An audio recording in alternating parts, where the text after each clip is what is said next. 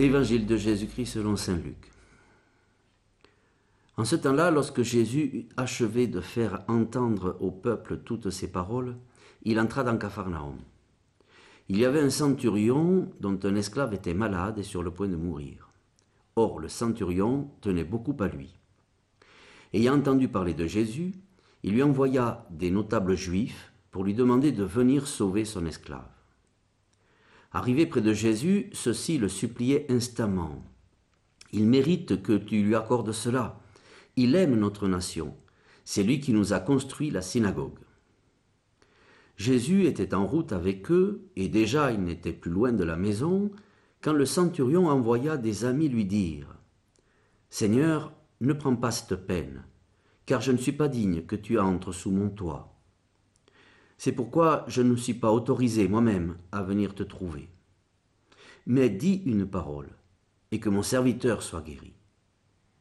Moi, je suis quelqu'un de subordonné à une autorité. Mais j'ai des soldats sous mes ordres. À l'un je dis va, et il va, à un autre viens, et il vient, et à mon esclave fais ceci, et il le fait. Entendant cela, Jésus fut en admiration devant lui. Il se retourna et dit à la foule qui le suivait, Je vous le déclare, même en Israël, je n'ai pas trouvé une telle foi. Revenus à la maison, les envoyés trouvèrent l'esclave en bonne santé.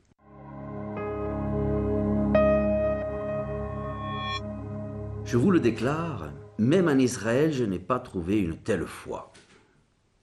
Jésus admire la foi de ce centurion romain. Est-ce que c'est parce qu'il compare la toute-puissance de Jésus sur la vie à sa propre autorité sur ses soldats qu'il le pense capable de sauver le malade, prêt à mourir?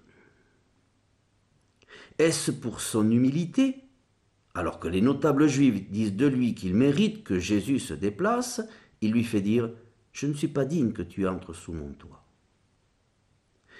Est-ce pour l'aide apportée à la communauté juive pour qui il a fait construire une synagogue Ou est-ce pour l'attention, l'amour qu'il porte à un homme qui n'est que son esclave Je crois que c'est tout cela qui fait l'admiration de Jésus et pas seulement le fait qu'il lui reconnaisse un grand pouvoir, celui de donner la vie. La foi ne peut être séparée de l'humilité, ni de la charité, ni de la miséricorde.